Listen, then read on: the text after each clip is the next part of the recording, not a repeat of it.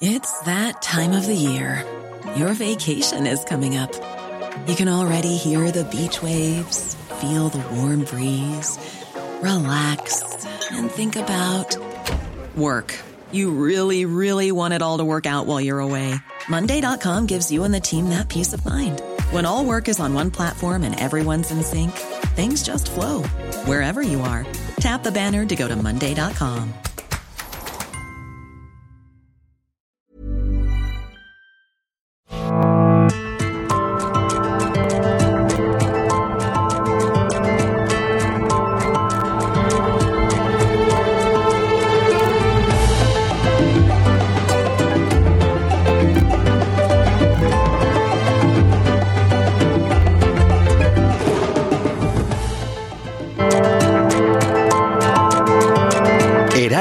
Media Group presenta Me lo dijo Adela con Adela Micha.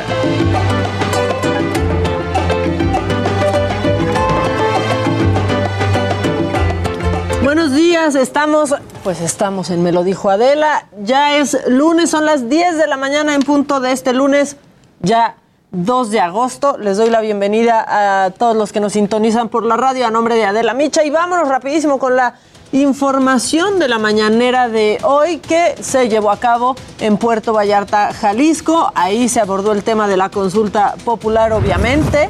El presidente López Obrador rechazó que haya sido un fracaso a pesar de que solo logró el 7% de la votación del 40% que se requiere para que sea vinculante. Incluso celebró que haya sido un ejercicio democrático ejemplar y trascendente en todo el país y destacó que es el primer paso para afianzar la democracia participativa y gobernar.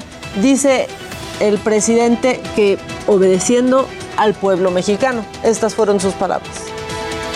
Por eso estoy contento por los resultados de la consulta del día de ayer. Además, nunca había participado tanta gente en una consulta de las que se han registrado históricamente. Además, el presidente aprovechó para hacer un llamado a todos los mexicanos que no participaron en la consulta de ayer a que lo hagan en la próxima votación de marzo del 2022 para su revocación de mandato. Incluso dijo que esta es la oportunidad para que sus adversarios sí participen. Un buen inicio, porque en marzo del año próximo, dentro de ocho meses, viene otra consulta y van a participar muchos más ciudadanos, porque se le va a preguntar a la gente si quieren que continúe el presidente o que renuncie. Esa es otra gran reforma a la Constitución. Bueno, y en materia de seguridad, el presidente insiste en que la violencia pues es heredada de gobiernos pasados. Incluso expuso una gráfica en donde revela que el homicidio doloso lleva dos años con una tendencia a la baja muy lenta. Esto es lo que más eh, ha costado porque quedaron todas las bandas. Las heredamos, la de aquí, que no voy a decir su nombre porque respeto mucho al Estado y no hay que estigmatizar a los pueblos. Y sobre la pandemia, el presidente López Obrador descartó aplicar medidas sanitarias estrictas como las que se están implementando en varios países de Europa con el pase como el pase sanitario, por ejemplo, y que está provocando múltiples manifestaciones. Aseguró que con el Plan Nacional de Vacunación en México se está controlando la propagación del COVID-19 y dijo que el cuidado de la salud es responsabilidad de cada mexicano. En el caso de México nosotros no vamos a pedir ese tipo de eh, comprobantes. Eso está muy claro. Pero sí eh, cuidar eh, que no haya contagios. Están ahora creciendo los contagios, pero afortunadamente como ya se vacunó a casi todos los adultos mayores. disminuido mucho el número de fallecimientos. Y desde Puerto Vallarta está listísimo con toda la información mi compañero Paco Nieto, pues es que ahí se llevó a cabo la mañanera de hoy. Paco, buen día desde Puerto Vallarta, tú qué envidia. ¿Qué tal, Maca? Muy buenos días. Pues sí, te saludo desde Puerto Vallarta en el cuarto y último día de gira por Sinaloa, Durango, Nayarit y Jalisco. Hoy, Maca, además de hablar de la consulta ciudadana, el presidente dio a conocer que se alista un acuerdo con la constructora ICA para que se rehabilite la parte que le corresponde de la línea 2. El mandatario dijo pues que se detalle el alcance de este acuerdo, pero confió en que sea parecido al que se consiguió con el empresario Carlos Slim, quien anunció que Carso se hará cargo del tramo elevado. Esta reparación, eh, Maca, se hará eh, con recursos del ingeniero Slim y sin usar recursos públicos y en ese sentido, Maca, pues la propuesta se dará a conocer en 15 días con el acompañamiento de la jefa de gobierno de la Ciudad de México, Claudia Sheinbaum, y también, eh, Maca, el presidente también desde Puerto Vallarta dio a conocer que se alista un programa nacional para tapar los baches de las calles y de las avenidas en todo el país. El programa será en conjunto con los gobiernos estatales y municipales y habrá recursos adicionales para este proyecto. Y es que, Maca, el presidente decidió eh, este plan a raíz de los indicadores del INEGI que constantemente dicen que los baches son los principales problemas en las ciudades de México y también pues ya en estos momentos el presidente se dirige al aeropuerto de la ciudad de, de Puerto Vallarta para regresar a la Ciudad de México y así concluir esta larga gira de trabajo por Sinaloa, por Durango, por Nayarit y ahora por Jalisco. Muchas gracias, Paco Nieto. Mañana, mañana ¿qué toca? Mañana el presidente ya está en la Ciudad de México, ya la mañanera se hará allí y bueno, están pendientes la reunión con los gobernadores de oposición para seguir alistando el tema de la seguridad en sus respectivos estados. Perfecto, Paquito. Bueno, pues te, te, esperamos mañana ya aquí en la, en la Ciudad de México, como siempre, con el reporte oportuno. Así será, Maca. Gracias. Gracias. Buen regreso, buen vuelo de regreso.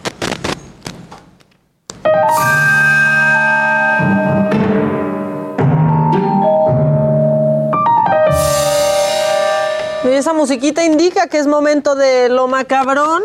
Este, bueno, pues muchas cosas pasaron este fin de semana, pero nació Lady Bautizo. Lady Bautizo no es video, es un chat, pero es que a ver, una mujer quiso enjaretarle, la bonita tradición de enjaretarle la fiesta de bautizo a una, pues no sé, a, a una mejor amiga, ¿no?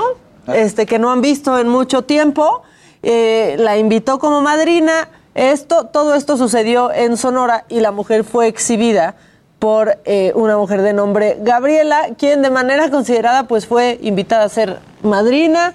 Le, le dice que pues que Pepe y ella piensan que sería la mejor opción para ser madrina de su hija y pues le pidió lana, este 2.800 para la iglesia que les faltaban, el bolo, este, unos cuatro mil pesos del roponcito. Como Doña Lucha. O sea, como Doña Lucha, ¿no? La mujer subió obviamente los, los pantallazos de la conversación y cerró muy hermoso, cerró con pues ni que te estuviera pidiendo tanto dinero, porque obviamente pues se enojó, entonces así se hizo eh, Lady, Lady Bautizo. no, no. Ni que te estuviéramos pidiendo millones, le dijo.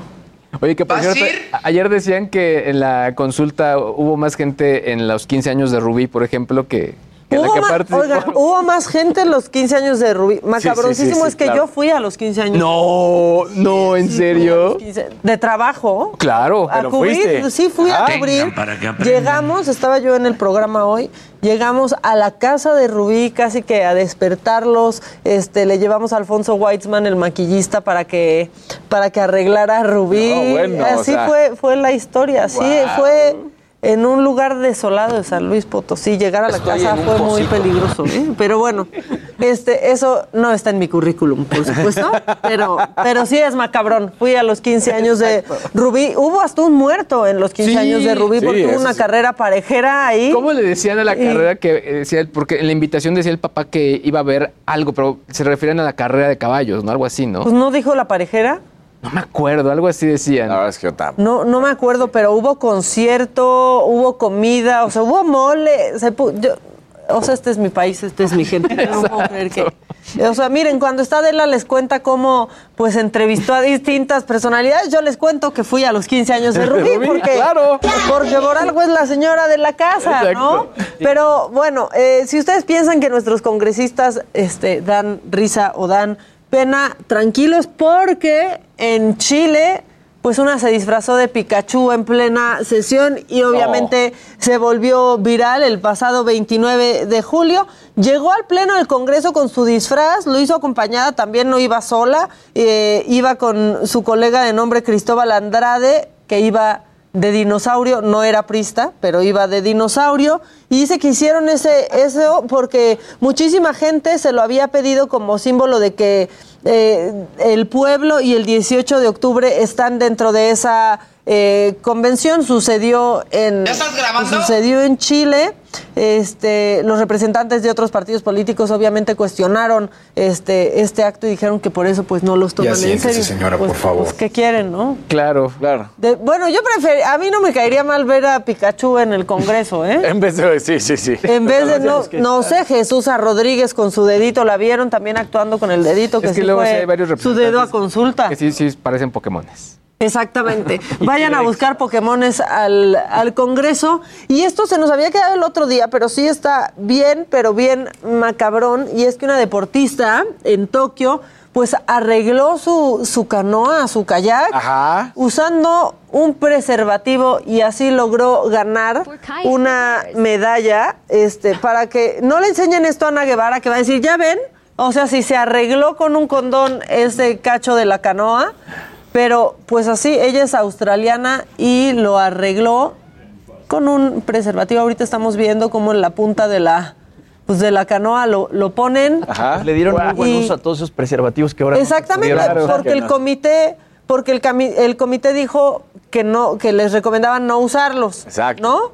Y pues sí lo usaron, pero Claro. no para lo que es, y ganaron una medalla. Bueno, eh, en las calles de la Ciudad de México está mi compañero Javier Ruiz, porque él nos tiene un reporte sobre un accidente vial. Javier, ¿en dónde estás? Buenos días. Hola Maca, ¿qué tal? Excelente mañana. Nos encontramos justamente en la avenida Juárez, a un costado de la Alameda Central, donde pues un tremendo susto se llevaron pues las personas que iban caminando en este punto al ver que un vehículo de Capital Bus sin chofer se impactara contra un árbol. Y es que el conductor de esta unidad que podemos observar en imágenes de mi compañero Mario Miranda, pues estaba estacionado justamente en la avenida Juárez, el chofer descendió para ir al baño y comprar algunos alimentos, lo dejó neutral y encendido, y debido a la ligera pendiente que está aquí en la avenida Juárez, pues este vehículo comenzó a avanzar solo, le, eh, le impactó a un vehículo compacto y posteriormente terminó pues, eh, pues dañando también un árbol de la Alameda Central. Han llegado ya elementos de la Secretaría de Seguridad Ciudadana, también de paramédicos, quienes únicamente pues atendieron al conductor que realmente pues se espantó, incluso pues decían que se le había bajado la presión. Afortunadamente no hay personas eh, lesionadas, únicamente pues es los daños de este vehículo y también de este camión de Capital Bus, estos vehículos que justamente salen de la zona centro hacia diferentes áreas, ya sea Teotihuacán o también hacia la Basílica de Guadalupe. Eso sí, se espera que en los próximos minutos lleguen ya pues los seguros y posteriormente pues retiren estas unidades que todavía se encuentran aquí en el carril de extrema derecha de la Avenida Juárez. Hay que tomarlo en cuenta, manejar con precaución principalmente para quien transita de la Avenida Valderas y en dirección hacia el eje central Lázaro Cárdenas. De momento, Maca, el reporte que tenemos. Oye, eso sí está macabrón. O sea, imagina turistas por ahí decían, ya tienen camiones autónomos. Exacto. Este, ¿no? Exacto. Híjole, bueno, pues qué bueno que no pasó a mayores y que está bien también el, el conductor, que no estaba a bordo, pero está bien. Sí, sin duda alguna, y el tremendo susto, justamente cuando estábamos pues eh, pasando el reporte, lo que nos, eh, él decía que quién les había robado el camión, que Elon quién lo había movido, porque Dios pues mío. realmente pues él lo dejó estacionado. Pero afortunadamente pues no pasó a mayores, Maca. Muchas gracias, Javier Ruiz. Estamos pendientes, este, pues si hay por ahí otro camión manejándose sin conductor. Estamos atentos, claro que sí. Buen día. Gracias, Javier. Oiga, no imagínate de la Ciudad de México va a la vanguardia. Miren, ya no se, ya se Exacto. solos nuestros, camiones. Hay que calibrarlo. Bueno, si usted pensaba que su lunes estaba siendo difícil, imagínense el de este, el de este conductor del hijo del camión este. Bueno, eh, eso está macabrón. Lo que también está macabrón es que la justicia española pues condenó a Televisión Española por un reportaje de un programa que salió, eh, de, que salió en un programa que se llama La Mañana. Y es que hicieron un reportaje, hay que tener cuidado, chavos, sobre los ruidos en un edificio por la vida sexual de una vecina. Esto sucedió en Salamanca.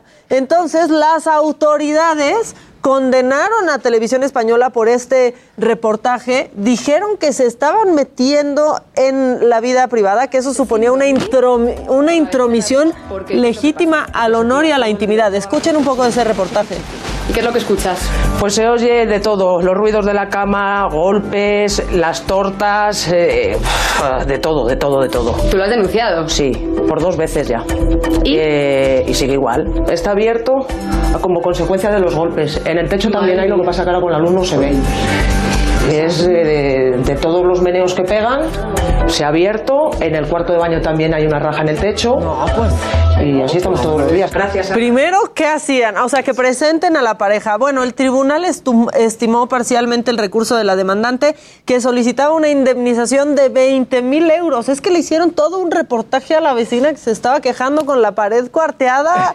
O sea, yo, yo quiero saber quiénes quiénes son este y consideraron que el programa estaba amparado por el derecho a la libertad de expresión y de información pero que prevalece el derecho a la intimidad de la demandante, porque pues sí, el reportaje acaba con, o sea, la abuelita de la demandada vio esto, de la demandante, perdón, la abuelita, la familia, todo España ¿No es vio la esto. vecina? De No, claro, no, no, es nuestra claro. vecina, ¿no? Vecina. O sea, una señora viendo ese reportaje de era tu novia de la prepa, ¿no? O sea, Exacto, exacto. Sí es un quemón, la verdad. Oye, pero- Amparados bajo la libertad de expresión y no va a avanzar, pero sí se ha condenado que Televisión Española pues haga esto en la intimidad de esta señora de La Salamanca. pandemia es todo difícil. Es la pandemia, Exacto, es la, la pandemia. pandemia. Bueno, y como la pandemia también ha estado difícil, eh, también esto está macabrón, subastaron un trozo de pastel de bodas de Lady Di. ¿Cómo estará eso? No, no, bueno. O sea, ustedes sí imagínense en qué estado, este, ¿no? Un reino fungi ahí completo. Sí, exacto. Bueno, pues sí, con motivo del 40 aniversario de la boda del príncipe Carlos y Lady Di, la casa de subastas Dominic Winter Auctioneers ha puesto a la venta una rebanada de su tarta nupcial. El trozo de pastel pesa 800 gramos y destaca por su, por su glaseado lujosamente decorado. No crean que se va a ir en millones, ni mucho menos, pero eh, este, puede irse de entre 270 y 400 dólares. Es muchísimo si pensamos que es un pastel que tiene más de 40 años, sinceramente. claro. Pero bueno, señora, si usted ya está viendo qué vende, Sí, claro. no sé, eh, este, este pastel eh, pues salió porque la reina madre le dio un pedazo a una de las empleadas de la residencia real de Clarence House llamada Moira Smith. Durante todos estos años la mujer lo había guardado en una lata metálica envuelto en papel transparente para que se mantuviera bien y pues ahí se mantuvo y ahora le va a sacar sus 400 dolaritos. Sí. Lleve, lleve Salió su pastel real. servilleta, no, así, bueno, llevando sí, su sí, rebanada, ¿no? Se llevó su rebanadita de pastel, nomás que no se la comió, la guardó, la enlató y ahora vale 400 dólares. Porque siempre hay gente que compra estupideces. Pero bueno, mejor vámonos con el deportero, ¿no? Porque este, pues eso también estuvo macabrón. O sea, muy bien la selección en Tokio, muy mal la selección en Las Vegas. Ya ni me digan, yo estoy muy enojada. Pues sí, la verdad es que México tuvo un partido de ensueño, hay que decirlo, los dirigidos por Jimmy Lozano, que también hay que rescatar lo que está haciendo Jimmy Lozano. Tenemos que Jimmy Lozano es, eh, es papá de un hijo con autismo. Entonces, bueno, pues él siempre sale, si alguna vez se han preguntado por qué el moñito azul que trae en, en su solapa, es por esa razón. Entonces, también, de hecho, hasta hay un reportaje que le estaban haciendo ahora en televisión japonesa de el- del hijo de Jimmy Lozano, ¿no? Entonces, bueno, regresando a la información, México derrota 6 por 3 a Corea. Realmente el tercero ya es como de refilón, el tercero. Iba 3 a 2, sí se, se empieza a complicar en algunos momentos. Al inicio del segundo tiempo, el Corea despierta, marca ese segundo gol, estaba 3 a 2, y los jugadores mexicanos vienen los cambios de Jimmy Lozano, funciona y se dejan venir los goles en cascada, y entonces pues ya 4 2, 5 2, 6 2, bien La verdad es que fue una clase auténtica lo que hicieron los jugadores mexicanos allá en Tokio. Varios golazos. Varios golazos. Córdoba lo hizo espectacular. Sí. No, no, no. Bueno, este hombre le aprendió muy bien, sin duda alguna, en los goles que hizo. Henry Martín fue fundamental en el ataque porque es el poste, es el jugador que le da la referencia a los rem- a lo- al resto del equipo, a lo que van a ser los extremos y los medios. Van a jugar hoy, bueno, mañana, mejor dicho, a las 3 de la mañana contra Brasil. Y entonces, pues está la mesa puesta. Eh, ahora sí no vamos a dormir. Sí necesitamos otra vez, este, hay que decirle a la selección mexicana, un justificante. Sí, exacto. Para las ojeras vamos a estar ahí aplaudiendo como la que se quedó dormida a las 3 de la mañana. es 3 el de la mañana. Y aparte se puede alargar. Exactamente. No, pues ya estuvo que Y- vimos en vivo. Y la verdad, sí creo que pueden ganar. Sí, como Sí, Sí, creo que ¿no? pueden ganar. La verdad es que viendo al equipo, siento que ha funcionado mejor en estos Olímpicos la selección mexicana que la selección de, de Brasil. Y es que, no sé si fue Henry Martín, lo entrevistaban en la zona mixta y, y mencionaba, decía, es que varios hemos metido gol, entonces no es que haya un solo eh, goleador, o sea, tienen que marcar a todos porque todos tenemos esa posibilidad de meter Y un la gol. verdad, Marela, depende mucho de Richardson para que marque los goles. Entonces, esa, esa ha sido la diferencia, ¿no? Que, que se ve justamente en estos dos. En el golf, ¿qué pasó? Bueno, pues teníamos esperanzas. La verdad, son dos buenos golfistas, Abraham Anser y Carlos Ortiz. Terminan muy lejos del podio. En la posición 14, Abraham 11, Carlos Ortiz en la posición 42. No se pudo hacer absolutamente nada. Seguimos con las malas noticias. El béisbol mexicano, bueno, fue barrido allá en Tokio, no hizo absolutamente nada. Perdió luego de haber que contra Israel 12 carreras a 5. Entonces, pues la verdad es que tristísimo, tristísimo lo que se vivió. Y ahora sí, llegamos al momento estrella. México pierde la Copa Oro. La selección de Estados Unidos, lo decíamos, viene con un combinado de mixto. No son los titulares absolutos, son algunos con también pues los que son de los que vienen subiendo la selección B, por decirlo de esta manera. México durante 60 minutos del encuentro fue muy superior, muy superior. Pudo haber marcado varios goles, no lo hicieron. Se van a la larga y Estados Unidos aprovecha un error en la defensa de Edson Álvarez. Viene el cobro y a dos minutos de que fueran tal cual los penales, que eso tampoco es como Claro. para decir, ah, ya bien. No, tampoco se debe haber llegado a los penales. Marcan el gol y con ese, pues es campeón. Entonces, el equipo de la Barras y las Estrellas, los dirigidos por el Tata Martino, solo recibieron un gol en todo el torneo. Este. Y Este. qué coraje. No, pues El ya con ese. El de la eliminación. Es que ya somos clientes. Ya también, somos clientes de Estados que- Unidos. Y esta era la selección Z, ni la B. No, ya habíamos, eh, la verdad es que México llevaba muy buenos jugadores, entonces pues ahora empieza Ahora, el, el debate. exacto, ¿Se las necesitan jugadores de los de Tokio o no? ¿Se necesita hacer una mezcla? ¿Es o no el técnico? Para mí, el Tata Martino sí es el técnico correcto. Hoy claramente empiezan todos los ataques, que si es argentino, Claro. que debería de ser técnicos mexicanos. Ha habido técnicos mexicanos y no ha pasado absolutamente nada. Ha habido técnicos extranjeros y tampoco ha pasado absolutamente nada. Esa es la realidad. Ha habido ciertos técnicos que vinieron a cambiarle la cara al fútbol mexicano. En su momento, Bora Milutinovic lo hizo, por supuesto. Eh, César Luis Menotti también.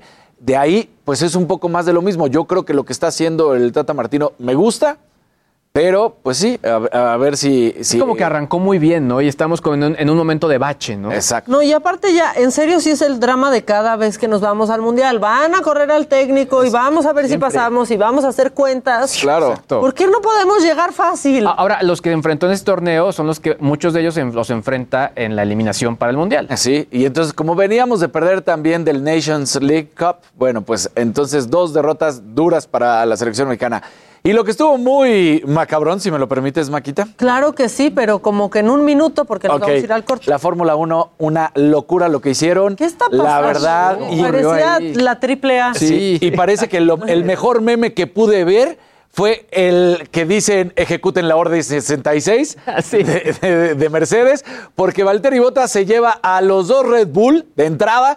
Aunque pudo participar Verstappen, la verdad es que medio coche estaba golpeado, entonces no, no podía funcionar. Checo Pérez queda fuera. Esta es la primera, así, la primera vuelta, ¿eh? no, no, habían ni, no habían ni llegado a la primera vuelta. Eh, Lewis Hamilton desde la calificación había mostrado el colmillo cuando no permitió que corrieran, luego viene y gana la carrera. Bajan también luego a Fetel del podio que había terminado en la segunda posición. ¿Por qué? Porque no cumplió con el límite mínimo de tener el, la gasolina, que no es gasolina, pero bueno, entonces queda él fuera. Y pues muy mal, ¿eh? Muy mal.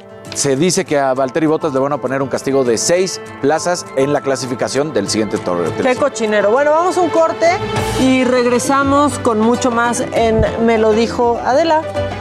No le cambie.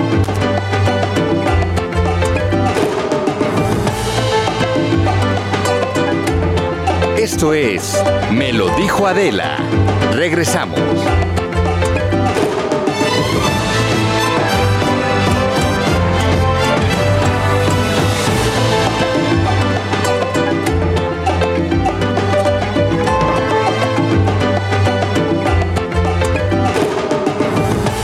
Heraldo Radio.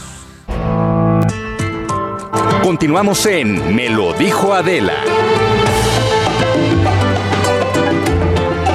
Estamos de vuelta, me lo dijo Adela. Y hace unos días, justamente Adela entrevistó a la diputada electa Eufrosina Cruz. Ahí hablaron de su lucha en Oaxaca por la violencia política machista y de muchos otros temas. Así que los invito a escuchar a Adela con Eufrosina Cruz.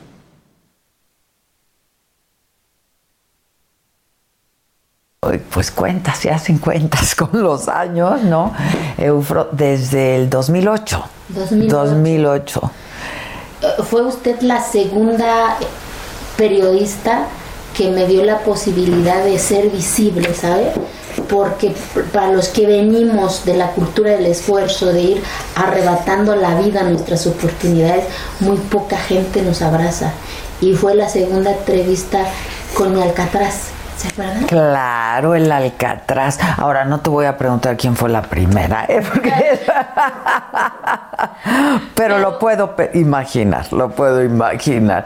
Oye, este, Eufro, la verdad es que, pues ahora que hablábamos de esto, ser mujer y ser indígena y ser pobre en nuestro país es una tercera condena, ¿no? Por supuesto. Condena, exclusión, invisibilidad, el que te juzguen más, el que te cuestionen más también cuando ya tienes esas posibilidades, pero vas entendiendo que también tienes esa corresponsabilidad y tienes que ir asumiendo esas responsabilidades por las otras, por las que están al lado tuyo, por las que vienen atrás y por eso sigo aquí.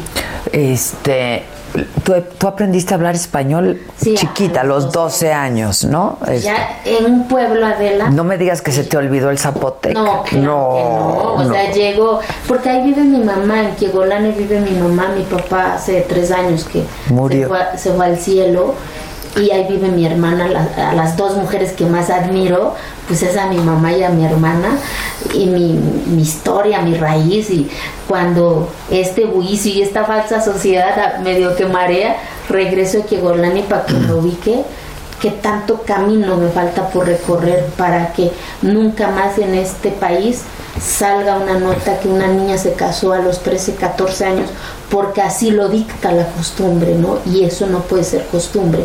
Eso se llama violencia, eso se llama desigualdad. Y eso es lo que me hace que yo siga en este camino.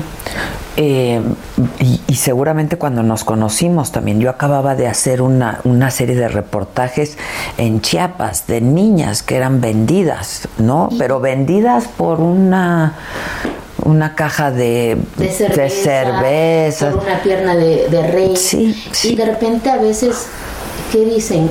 Es normal. Son sus usos y costumbres, No, ¿no? Eso no puede ser normal. Eso está. Eso se llama violencia. Eso no puede estar por encima de la Constitución. Y cuando ya tienes la mente abierta, Adela, empiezas a cuestionar qué es el uso y costumbre. Mi uso y costumbre que yo defiendo y que yo amo es mi lengua, es mi vestimenta, son estos colores, la fiesta, pero no la pobreza, no la desigualdad No el abuso, no y el- no el que no la pobreza que cree todo el mundo que es de la panza porque en nuestro pueblo hay comida hay un chingo de hierba y vas al campo no yo hablo de aquí de la mente porque cuando una mente no se educa tiene mucho miedo a cuestionar, a exigir, pero sobre todo a decidir qué es bueno y qué es malo. Y cuando te abres la mente y dices, no, como chingado que me voy a casar 13, 14 años.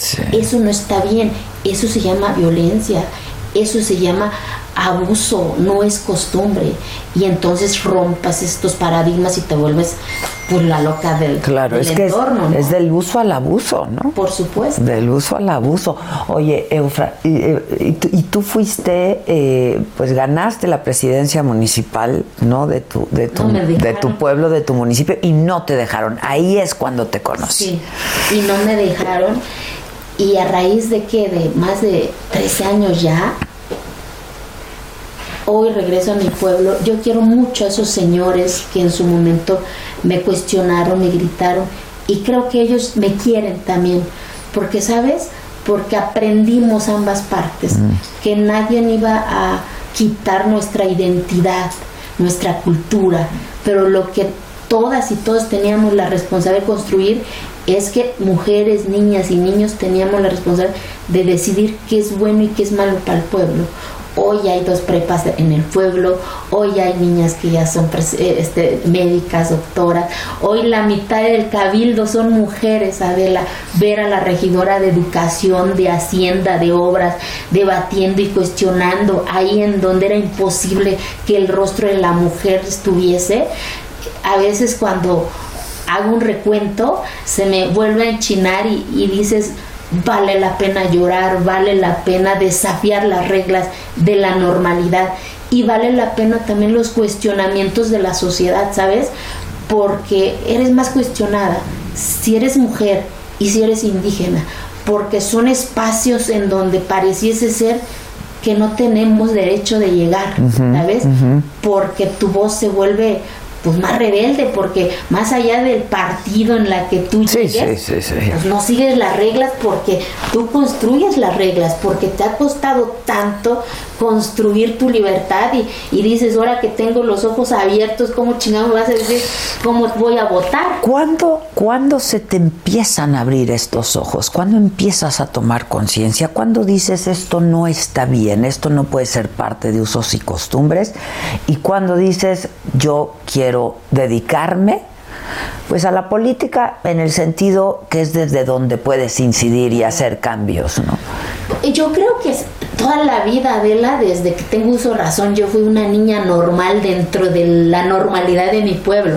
Pero gracias a mi maestro que te decía que era hoy que yo soy adulta, entendí que mi maestro era gay. Por eso en mi montaña ejercía su libertad. Por eso me dejaba jugar la canica, por eso Mm. nunca me regañaba, por eso regañaba a mi papá, ¿no? Eh, siempre cuento una anécdota en donde yo iba en el mismo año que mi hermano y mi hermano pasa, yo paso al cuarto año y mi hermano que es más grande que yo reprueba. Pues mi señor papá fue a decir al maestro que mejor prefería que yo reprobara a que su hijo hombre porque era hombre y ahí fue la primera vez que alguien me defendió por ser mujer, ¿sabes? Dentro de ese entorno en donde te construyen a que te tienes que casar a los 12, 13 años, porque mi hermana, la más grande, pues la casaron a los 12 años. Todas las de mi edad son abuelas, imagínate. Si yo no hubiera revelado y decir, a ver, no quiero esto, pues yo formaría parte de la estadística de la pobreza e marginación que todo mundo estudia del por qué estamos jodidos, ¿no? Claro, claro. Entonces, yo creo que desde ahí, y cuando fui entendiendo y arrebatando mi educación, porque nadie me la regaló, Sí. desde decir yo no quiero esto, yo no quiero ser la primera en, en levantarme y ser la última en dormir como mi mamá, y esa es tu historia. No, yo quiero decidir tan siquiera el compañero de vida. Claro, ya por lo menos. Por lo menos, ya era una posibilidad, a ver. Entonces vas construyendo tus oportunidades, llegas a un entorno que no es tuyo, a esta ciudad grandotota que te ve de pies a cabeza, porque tus facciones son diferentes, porque la tonalidad de nuestra voz es diferente cuando, pues yo hablo el zapoteco. Claro. Pero es una lengua más, como si fuese el inglés y todo Sí, lo demás, ¿no? sí. Que este país debiese de aprender eso, vernos que la grandeza de este país es su variedad precisamente, ¿no? Y no decir... Es un que mosaico de, de, ¿Sí me de- culturas. del-. Y entonces yo creo que cuando vas arrebatando cada paso de tu vida, de tu historia, entonces entiendes que nadie va a cambiar lo que no te gusta de tu, de tu entorno más que tú. Más que tú. Y, en- y- y- y entiendes que la mayor incidencia está en la vida pública de tu país. Y dices, pues yo también puedo y quiero. Y si se te da la oportunidad, pues tonta sería de mi parte no aprovecharlo, ¿no? Eh, ¿Cuál, ¿Cuál va a ser tu agenda legislativa llegando al- en septiembre al, al Congreso? Yo, eso, el, el reorientar el presupuesto que creo que se tiene que redireccionar para los pueblos indígenas que hoy se está este, perdiendo, el tema de la tecnología que se tiene hoy que de manera urgente para las comunidades indígenas y por supuesto el, el tema de la violencia, o sea, se tiene que transitar. Acaban de dar a conocer unos menos datos. hacer justicia cuando una mujer es asesinada. De verdad, el 20 de marzo perdí a una de mis mejores amigas que era precandidata en Oaxaca y, y, y, y- y que dejó un hijo de 10 años. Nadie habla de, de esa orfandad que deja esta inseguridad que estamos viviendo. ¿Y a quién le pega más? A las mujeres, de verdad. Y por eso, porque soy mamá ya de... de- ¿Cuántos un niño- tiene? ¿Uno? Uno, de un niño de, de 8 años, Diego, que es hoy es doblemente la razón por la que yo creo y estoy Claro. convencida, porque quiero que Diego crezca en una sociedad en donde ser negro, ser indígena no, no sea lo que defina sus No sueños. tiene que ser una condena. Pero ¿no? vivimos, somos el país más discriminatorio, de la más excluyente, más y no entendemos que en nuestro país lo más grande es esa variedad de sonidos, de las 68 lenguas que se hablan. En este país somos el único país Es lo rico de este país. Eso es lo que nos debe ser grande. Y Oaxaca se hablan 16. Entonces entender que esa es la variedad, eso no define tu capacidad. Tu capacidad lo define las oportunidades que te puede generar estas acciones y estas políticas públicas. Exacto, hay que generar la oportunidad, eso es lo que hay que generar. ¿Tu estado cómo lo ves con la despenalización del aborto, por ejemplo, ahora? Yo creo que son esas libertades, ¿no? Que cada mujer decide. Pues el cuerpo es de nosotras, dependiendo de tu circunstancia, yo lo he dicho, o sea, eh, dependiendo de, de qué te pasó en tu cuerpo, tú decides eh, eh, esas oportunidades y esas posibilidades, nadie te debe de imponer nada. Esa es la libertad que... Y ninguna mujer tiene que estar en la cárcel, no. por decidir por su cuerpo. Ninguna mujer. Pero tenemos que incorporar a los hombres en esta lucha, porque de repente a veces cuando se hablan de estas políticas, de estos talleres, solamente las mujeres somos las que tenemos que capacitar. No, espérate, también los hombres tienen que entender que su acción... Es que las mujeres hemos evolucionado mucho, los hombres no. Pero entonces hay que jalarlos, porque si no, este, se va, se va a volver. este, Sí, sí, sí. Entonces hay que jalarlos para que nos entiendan que no queremos quitarles su espacio, queremos caminar al lado de ellos, ni adelante ni atrás, al lado, para que pues, esto salga adelante. Ahora, eh, ha- hablábamos de esta agenda feminista que además hemos compartido desde hace muchos años, Eufrosina, y eh, me, me- me parece que es importante destacar lo que pasó en este último proceso electoral, donde muchas mujeres, ¿no? Ahora pues tenemos a varias gobernadoras mujeres, ¿no? Y eso eh, pues es parte de la lucha que llegue. Por supuesto, y, y ahora tienen el- el- la gran responsabilidad de tener la agenda de mujeres. O sea, porque si estando ahí te olvidas de la agenda de mujeres, es como que no haber logrado nada. Y sí, gobiernas para todos, sin duda, Sin pero la la agenda... sí. Tiene que ser de mujeres, o sea, tiene que ser tus acciones prioritarias de mujeres, sin olvidar a toda la po- población, por supuesto, pero la agenda, yo creo desde mi perspectiva, ¿no? Entonces, pues yo espero, pues en- el otro año también vienen otras seis gubernaturas que se van a renovar, dentro de ellas, pues está mi Oaxaca. Está Oaxaca, claro. ¿A ti te gustaría? Pues claro. Claro. O sea, claro, este... ¿Y lo ves como una posibilidad real para esta que viene? En do- 2022 yo lo veo con una posibilidad real que una mujer pueda gobernar. Tú. Pues, a lo mejor yo o otra mujer, pero si se dan las condiciones, yo sí quiero este de buscar y competir, ¿no? Pero eh, si, si no, pues que otra mujer y, y- y creo y estoy convencida que se puede dar esas condiciones, ¿no? Que Oaxaca fuese gobernado por una mujer, ¿no? Pues sin duda, y cualquier estado, y no, y cualquier, Pero como debe de ser. En Oaxaca, en donde pues el 72% es una población indígena, en donde pues proyectamos cultura, hablamos de los pueblos indígenas, pues qué Claro, este que, que esté reto que, ya- representando, supuesto, sin ¿no? duda, sin duda. Entonces, este, pero pues mientras pues hay que seguir construyendo la agenda legislativa. Pero ya no falta tanto, ¿eh? Sí, por supuesto. Ya no falta tanto. Pues ya. ¿Se ha hablado? ¿Irías por el PRI? por, si se va por la coalición eh, en esta en esta nueva en estos nuevos contrapesos se construyen por supuesto este vuelvo a decir este pero Ahora sí que por el que se pueda, ¿no? ¿Sí?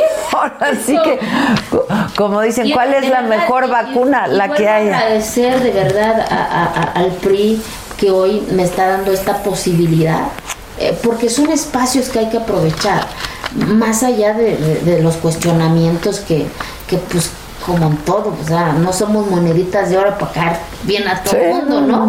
Entonces, pero es parte de eso, pero sí aprovechar estas oportunidades.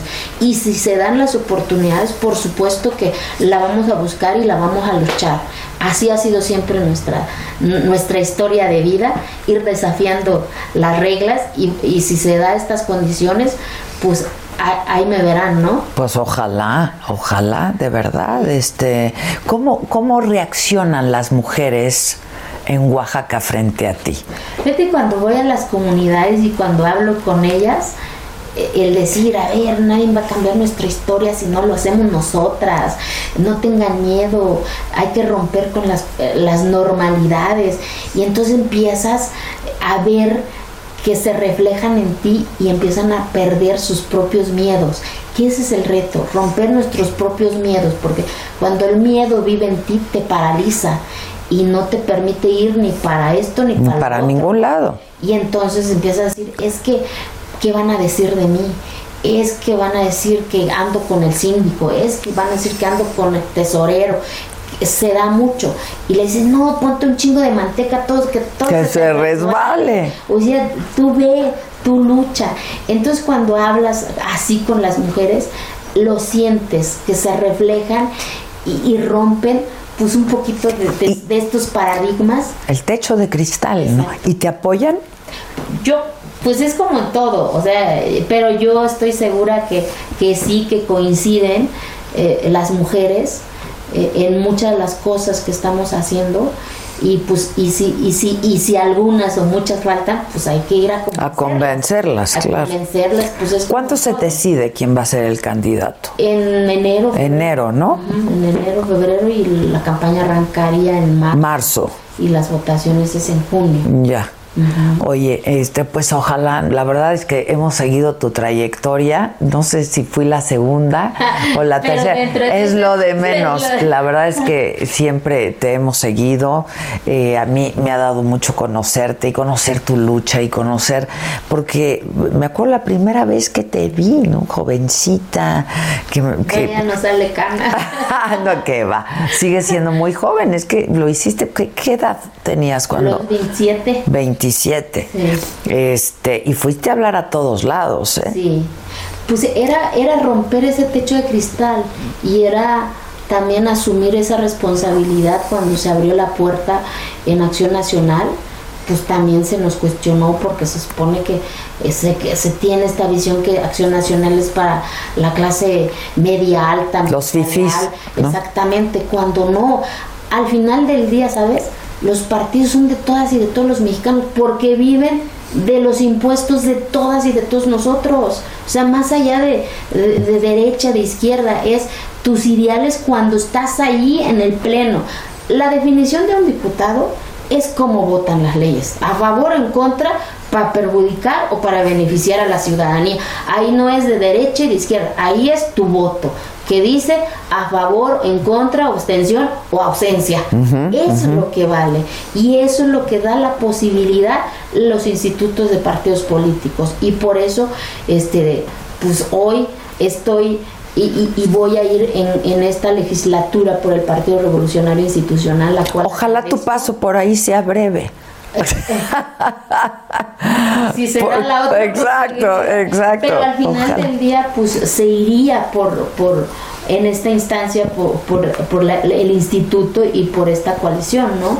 Este, que espero que se pueda consolidar, ¿no? Que se, se va a consolidar también una agenda este, Una, la- una alianza legislativa. legislativa y que creo que es importante para el contrapeso que se necesita hoy en este país. ¿no? Oye, ¿tú nunca conociste al presidente en- eh, López Obrador en persona? No. Sí, lo, lo, lo, lo, lo he, lo he visto, lo Pero han tratado, han conversado. saludado. Vuelvo a decir, o sea, el tema Él, él es un hombre, ¿no? Que... eh, quiere a Oaxaca y, y espero y ha estado ahí, pero además genuinamente preocupado, ¿no? Por eh, los indígenas, por el pueblo, por la, por, por la gente o sea, pobre. y, y de verdad, y lo reconozco y agradezco el cariño que le tiene a mi estado. Quizá la- no, no estás de acuerdo con las formas. Pero no de las formas de él, sino que de, de donde se discute y se nace el presupuesto, ¿sabes? Que es en el Congreso. Desde el Congreso se diseña parte de la política pública, porque ahí va presupuesto para los pueblos indígenas, sí. presupuesto para las mujeres, presupuesto para las niñas y los niños, presupuesto para la tecnología, desde ahí. Entonces, si no asumes esa responsabilidad, pues entonces no, no tiene caso que seas Oye, ¿qué sentiste la primera vez que llegaste al Congreso de la Unión? hace ya en 2012, pues es como hacer un, re- eh, un, un- una Un recuento, un ¿no? recuento de cómo esa niña, este, de, pues, pulgosita dijera, ¿no? Que brincaba y que se sentaba en esa piedrita y visibilizaba que había más allá su montaña. Pero creo que el día que me marcó más el Congreso de la Unión fue cuando el Congreso aprobó mi reforma a la constitución de mi estado. Entonces imagínate una niña que nació en una comunidad que hace, hace en 2007 no estaba Quegolán en el mapa de este país, o sea, no existía. No aparecía. No aparecía, ¿te acuerdas? O sea, no aparecía. Hoy pones Google y parece un chingo de cosas de Quegolán y pa' bien y pa' mal. Sobre todo tú. Pero, pero a, a eso voy. Y de repente ese día, por unanimidad, ese Congreso estaba aprobando que esa niña estaba trastocando la constitución de su país y que en la primaria estudió en un salón de piso de tierra y que el pizarrón ya no era verde y que su banderita tenía un chingo de hoyitos, pero que también era mexicana, pues se me salió la Sí. de decir, sí se puede soñar, sí se puede también tener derecho de pararme aquí en esta tribuna, porque soy tan mexicana como cualquier otro, ¿no? Y también tengo derecho de estar en los espacios de toma de decisión. Y por eso sigo soñando y por eso, pues mi sueño un día es estar al frente de mi estado, es parte de mi derecho, ¿no? O sea, se vale. Esto- Es legítimo, es claro. todas y todos, ¿no? Entonces, y, y por eso sigo y, y creo que es el día que me marcó mi, mi- es el día más emocionante la razón del por qué ingresé a la política, o sea, por unanimidad y cuando dice el presidente de la mesa, túrnese para su publicación al ejecutivo, Híjoles. Mira, hasta a mí se me está haciendo. no fue una línea, fue todo un párrafo para que nunca más en este país nadie le dijera a una mujer indígena que no tiene derecho a participar en la vida y en el desarrollo de sus comunidades, ¿no? Entonces, pues, esa es la... Y luego, pues también fue emocionante que la ONU, escuchar al secretario general de la ONU también en ese salonzote grandote con el martillo, decir que por unanimidad los países también adoptaban esa iniciativa, fueron No, también de pues, los momentos más significativos y en donde dices vale la pena a pesar de muchas cosas seguir soñando que sí se puede. Qué bonito es verte y qué bonito es conversar contigo y ya no hay que dejarnos de ver tanto Sí, tiempo. exacto. Estamos en Y- y contacto. Para que vayas a Oaxaca. Pero ya estás. El gobernador ya, eh, ya te invitó, entonces. Pues me invitó públicamente, pero luego ya nunca más me volvió a invitar, ¿eh? Voy a decir. Pero estaría padrísimo que fuéramos a transmitir desde allá y Oaxaca, que es un estado tan rico, tan vasto, pero en na- Vale mucho la pena visibilizar las historias de las presidentas municipales, de, de los desafíos que viven cotidianamente y de cómo lo van. Porque ese es, esa es la lucha. cómo lo van sorteando. sorteando sí. de manera cotidiana, ¿no? O sea, verlas ahí eh, te emociona y este y, y- ver pues Mari, que es la presidenta de Santa Inés y Aceche, es pues ser ya su segunda eh, reelección. Reelección, la claro. eligen siendo por usos y costumbres, digamos, y no por partidos políticos, que es otro logro también que se ha, que se ha dado, de que en estos municipios también se pueda renovar Heraldo Radio. La HCL se comparte, se ve y ahora también se escucha.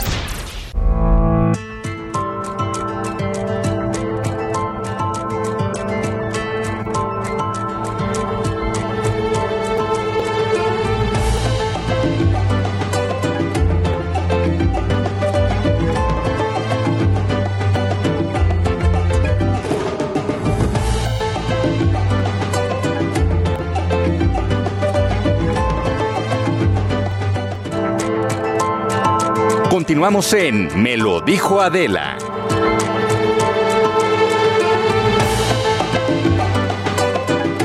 Bueno, después de esa gran entrevista ya estamos de regreso y está con nosotros Iram Alejandro, él es especialista en seguridad cibernética y creo que es súper importante platicar eh, con alguien como Iram y saber cómo actuar ante un secuestro de información eh, y lo que puede hacer un ransom, ransomware, que este, poco entendemos de eso, Iram, pero aquí te tenemos a ti, tenemos también a Luis G.I.G. para que haga las preguntas pertinentes. ¿Cómo estás, Iram? Bien, bien, gracias, mucho gusto. Bueno, gracias por la invitación. Pues cuéntanos qué es security, porque así es, ¿no? SIC. Sí, security, es como buscar, ¿no? Es una firma de ciberseguridad que nos dedicamos más que nada a implementar y evaluar la seguridad en las compañías. Ciberseguridad, digámosle así, seguridad de la información y ciberseguridad. Pero aparte también hacemos ciertas investigaciones, porque nosotros creemos que necesitas entender cómo funciona un atacante, qué es lo que hace, cómo piensa, para que también tú puedas llegar a una compañía y saber qué es lo que tienes que hacer para defender o para al menos Porque de pronto proteger la muchos de estos ataques eh, entran ya en la parte de esta psicología social, ¿no? Entonces de pronto hay que ponerse como en lugar de, del, del atacante y ver qué es lo que está intentando realmente robar, ¿no? Exactamente, ¿qué es lo que busca? ¿Por qué lo está buscando así? Por ejemplo, no sé si en algún momento ustedes vieron el software, el, el virus del policía. O sea, era, era, ¿Cómo era? Eh, lo que hacía era de que se instalaba en tu computadora y te ponía en la parte de- en, un- en el background y que decía el FBI te está buscando porque estabas viendo pornografía o algo así.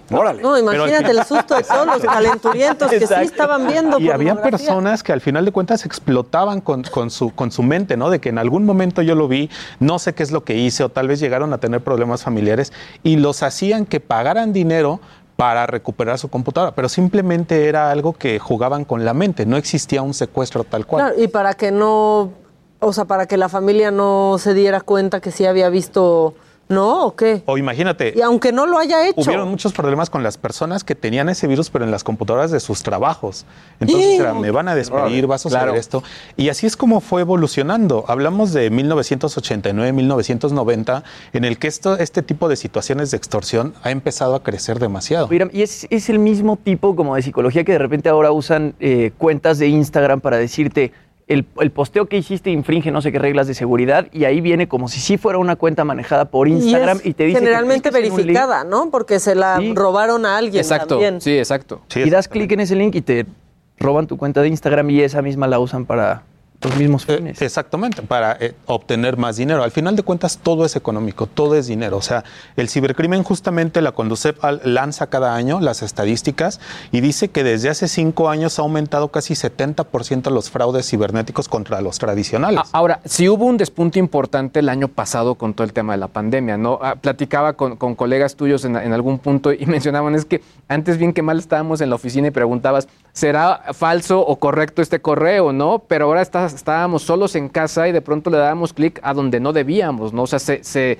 ahora sí que como Gordon Tobogán nos dejamos ir, ¿no? Sí, claro. La pandemia también vino a, a- a ser como un problema para la parte de la ciberseguridad porque ahora no nada más proteges a la compañía. Tenías a todos en una sola compañía, comprabas herramientas todos en un solo edificio.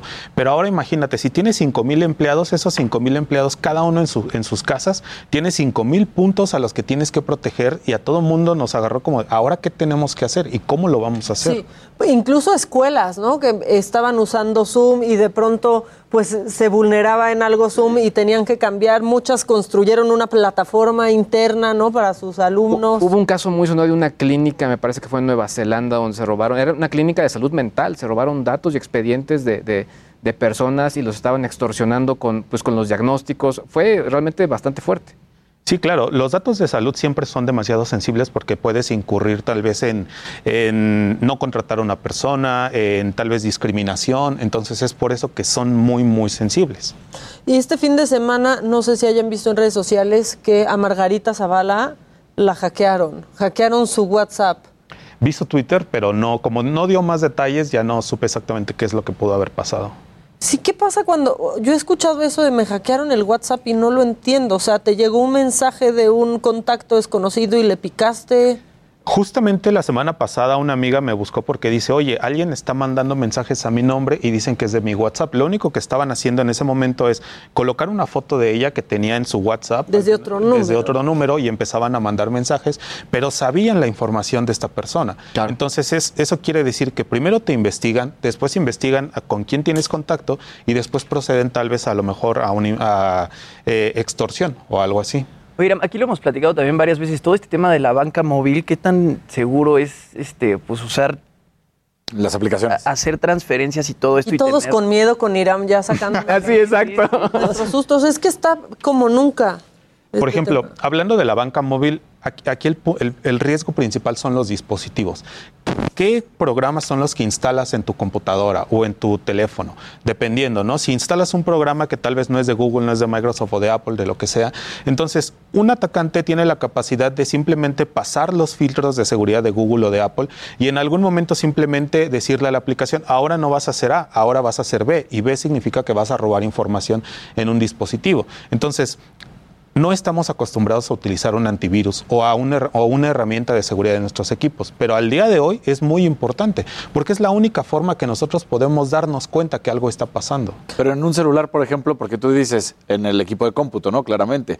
Y si es la aplicación, el antivirus, ¿cómo es para el celular o qué?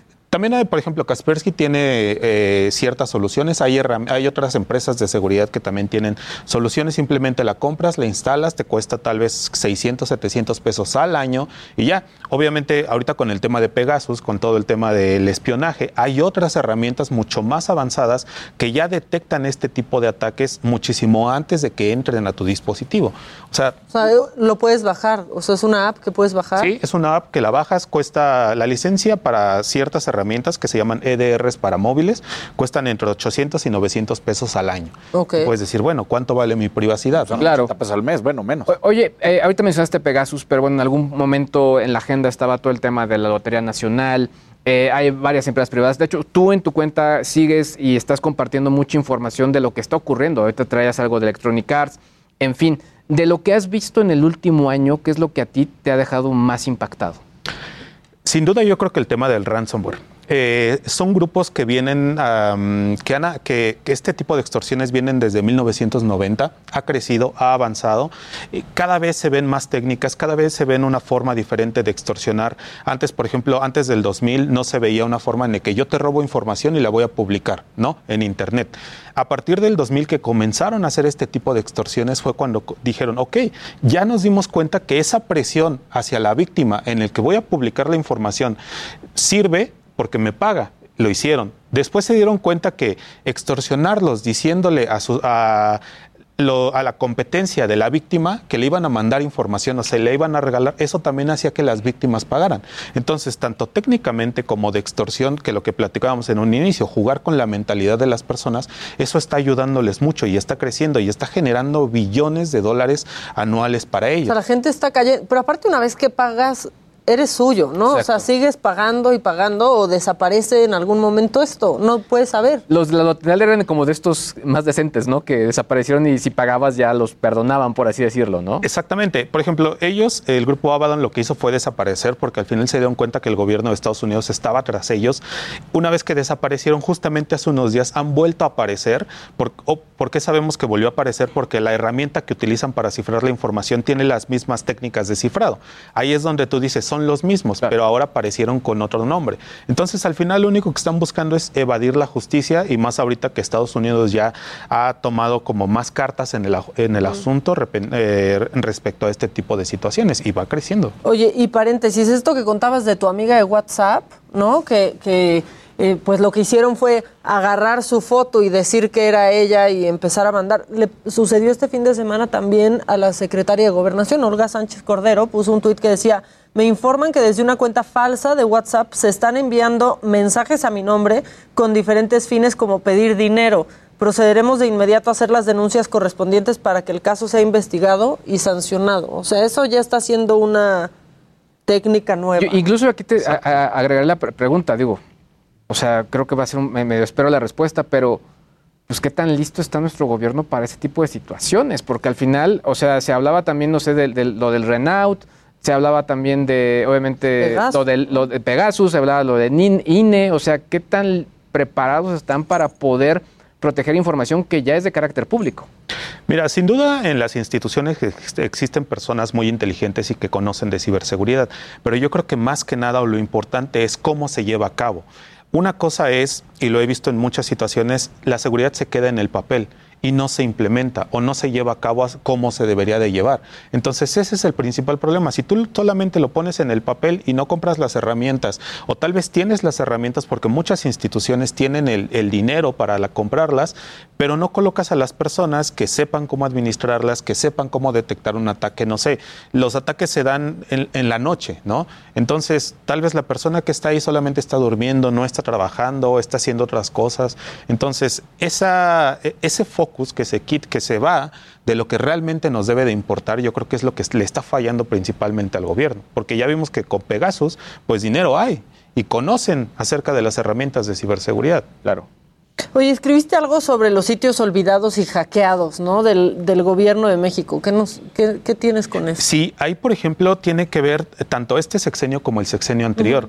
Tú cuando tomas... No se han hecho hasta páginas porno, ¿no? Es- han subido, Sí. han- de hecho han, vendido lencería Ajá. en uno de los subdominios de cierto sitio eh, del gobierno, pero aquí el punto importante es de que quien llega y toma la administración de esos sitios simplemente no les toma atención, no dice, ok, ¿qué estoy tomando? ¿Qué estoy administrando? ¿Qué es lo que me están dando? Sino simplemente es, ok, funciona, ahí lo dejo, jamás lo reviso y eso permite que muchas personas, pues, sí se den cuenta de que hay una vulnerabilidad, lo exploten y se pongan a vender cosas o pongan... Es que definitivamente, digo, en el gobierno de Estados Unidos sí hay como un proceso de, el cambio de estafeta digital, porque eh, lo he visto en los últimos dos cambios de gobierno. Pero aquí en México seguro no lo hay, ¿o sí? O sea, no hay una estrategia como tal, ¿no? Exactamente, es esa parte de que estoy si ni siquiera sé que estoy administrando, pues menos voy a saber qué voy a entregar. Y eso es a lo que lleva a que cada vez mensualmente o semana o semestralmente, pues encontremos muchos sitios que han sido vulnerados y que no nada más es,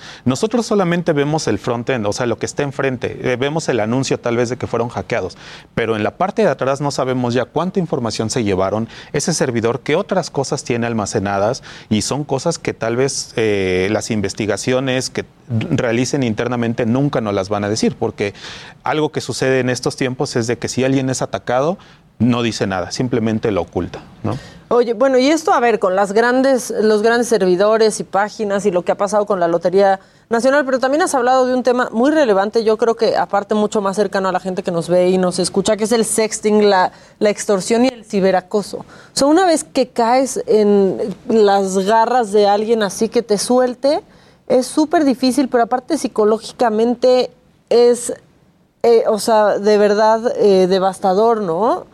¿Qué, qué se puede hacer? Porque de pronto dicen, pues existe la policía cibernética, pero a la policía cibernética le tienes que entregar prácticamente tus cuentas y ahora ellos son dueños de tu información. O sea, ¿qué, qué puede hacer alguien que nos esté escuchando, que nos esté viendo y que se- sea víctima de, de algo así?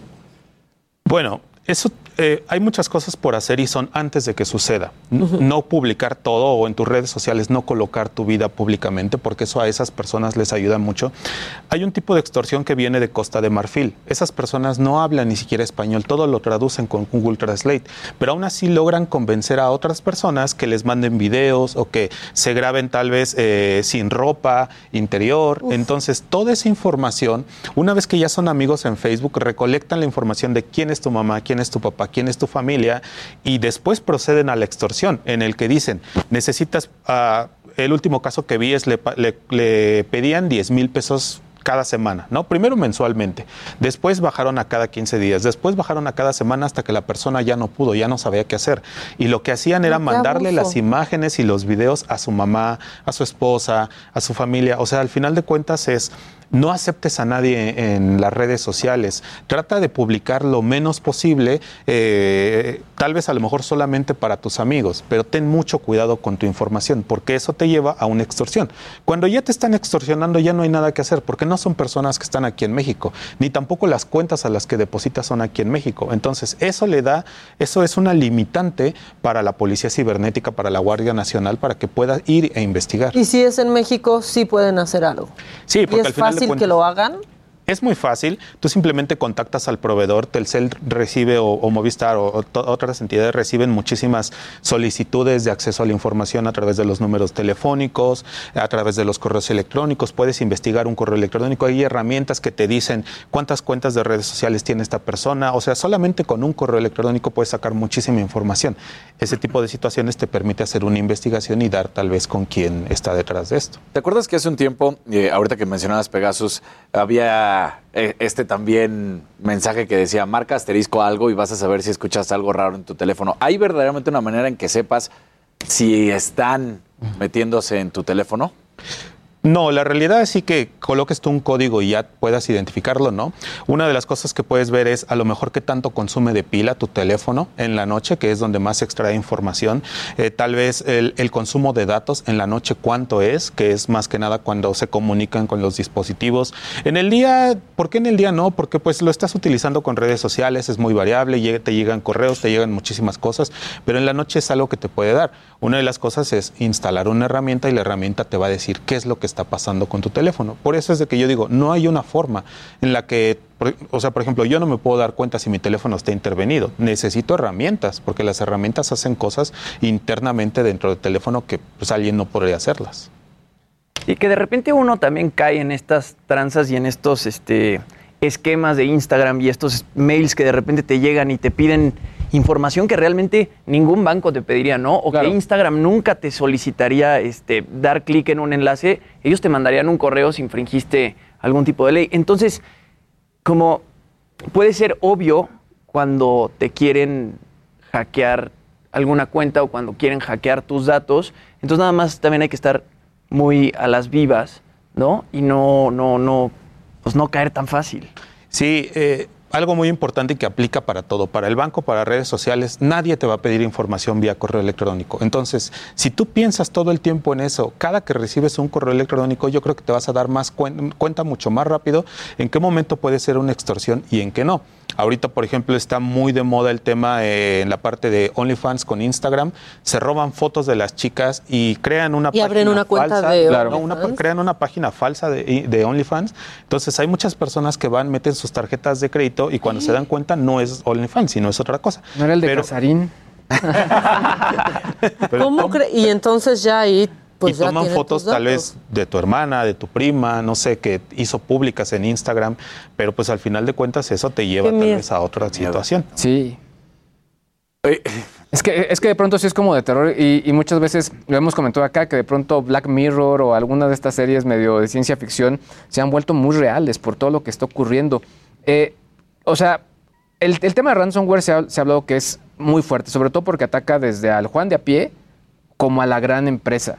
Exacto. Por igual. Por igual.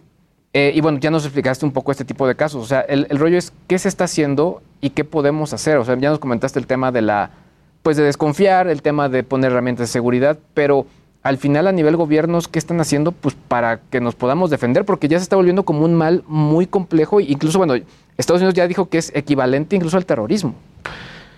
A nivel gobierno de México, sinceramente no he visto mucho. Lo que sí he visto es a nivel de Europa y a nivel de Estados Unidos. Estados Unidos ya creó el dentro del Departamento de Justicia una entidad dedicada a investigar eh, los ataques de ransomware. Eh, una vez que esta entidad eh, inició, fueron cuando muchos grupos desaparecieron en algún momento que ahorita ya están apareciendo en la última semana.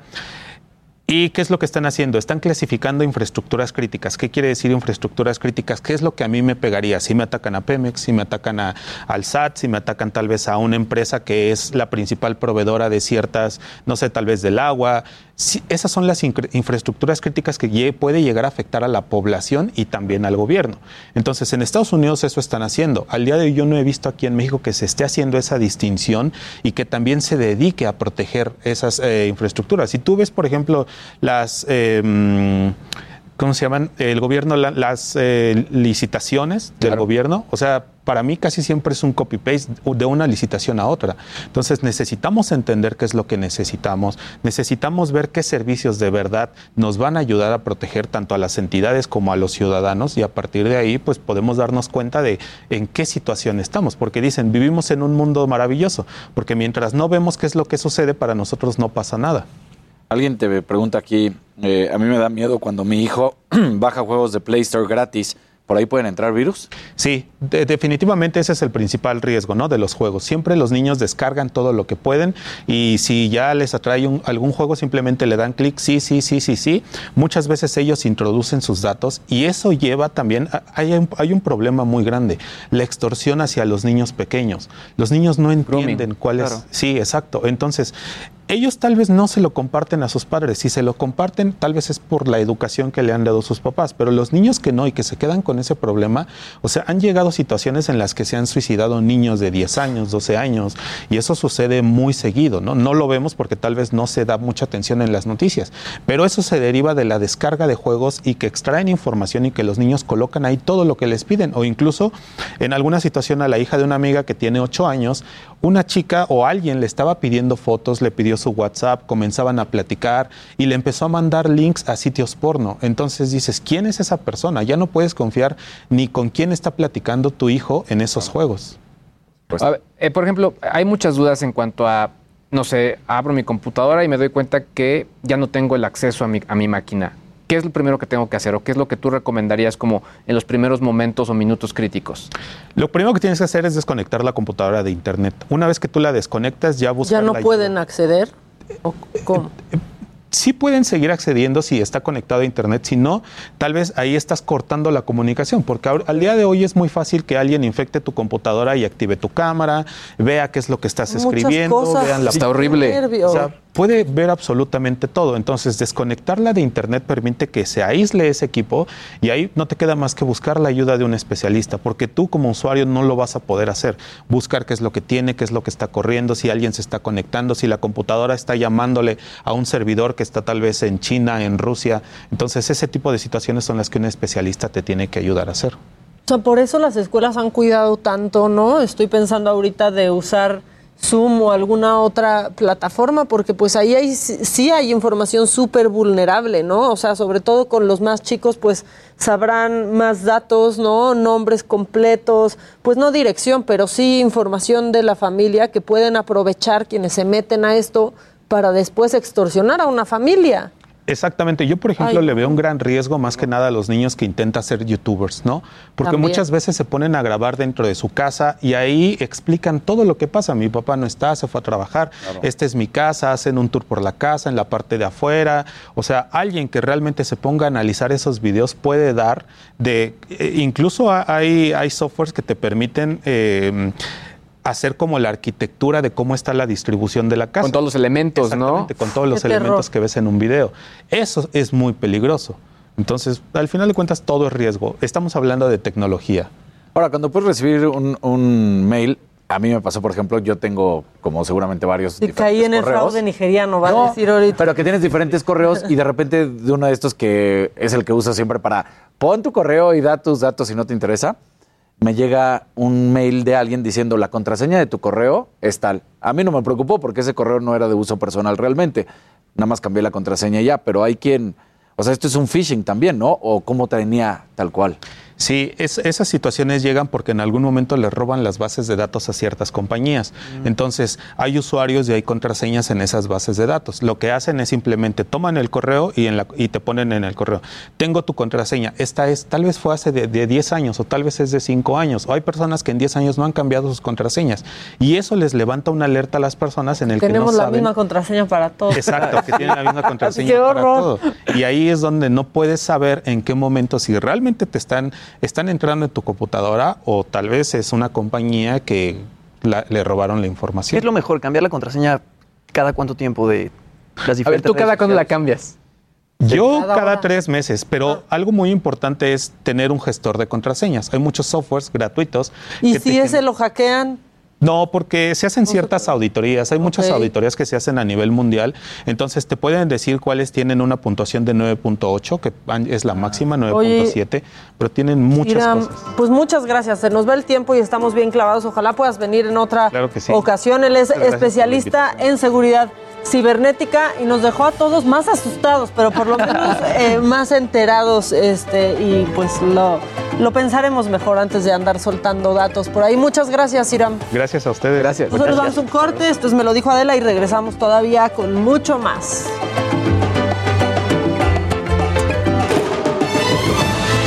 Esto es Me lo dijo Adela. Regresamos.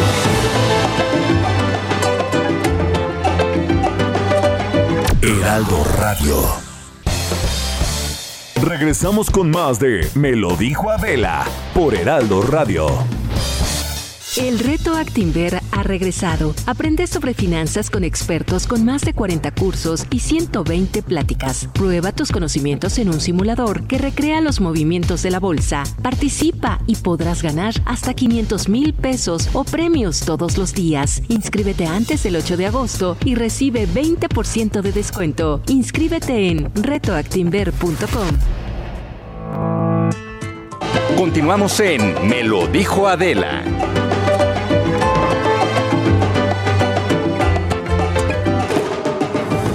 Ya estamos eh, de regreso en Me lo dijo Adela y eh, tengo listo a mi compañero Javier Ruiz porque personal de la Fiscalía General de Justicia de la Ciudad de México protestan afuera de sus oficinas en la colonia Doctores. Javier, cuéntanos. Hola Maca, ¿qué tal? Excelente mañana. Efectivamente, como bien lo mencionas, se están manifestando un grupo de trabajadores de la Fiscalía General de Justicia de la Ciudad de México. Ellos están cerrando la circulación de la avenida Doctor Río de la Loza, llegando justamente a la calle de Gabriel Hernández. Esto es a las afueras del búnker. Son aproximadamente 80 pues, trabajadores, entre peritos, policías de investigación y personal que trabaja en este edificio. Lo que están denunciando es que pues maltratos, que no les respetan pues sus derechos laborales, hay pues justamente acoso laboral, de la misma manera, pues no tienen el equipo necesario, algunos de ellos tienen que pagar gasolinas, también tienen que pagar pues el equipo médico para trabajar a la hora de hacer pues los servicios forenses y es por ello que se están manifestando en este punto. Tenemos eh, cortes a la circulación desde la calle de Niños Héroes y en dirección hacia el eje central Lázaro Cárdenas en ambos bloques de carriles está pues cerrada la circulación. Hasta el momento no les han dado una respuesta favorable y es por ello que lo que mencionan que no se retirarán de este punto. La mejor alternativa también para los automovilistas que vienen transitando sobre Doctor Río de la Loza, pues utilizar el eje 2 sur, la avenida del Taller, la avenida Lorenzo Boturini, pues principalmente para evitar esta zona de conflictos viales. De momento, Maca, el reporte que tenemos. Muchas gracias, Javi. Pues ya ahí está quien va en el auto escuchándonos en este momento y cerca de ese rumbo, pues que tome sus precauciones, Javi. Sí, sin duda alguna hay que evitar este punto porque es una mañana conflictiva. También teníamos una marcha en Paseo de la Reforma, así que pues evitar principalmente las avenidas principales de la Ciudad de México, Maca. Bueno, pues empieza, empieza dura la semana. Gracias, Javi. Seguimos pendientes. Claro que sí, estamos atentos. Buenos días. Que estés bien.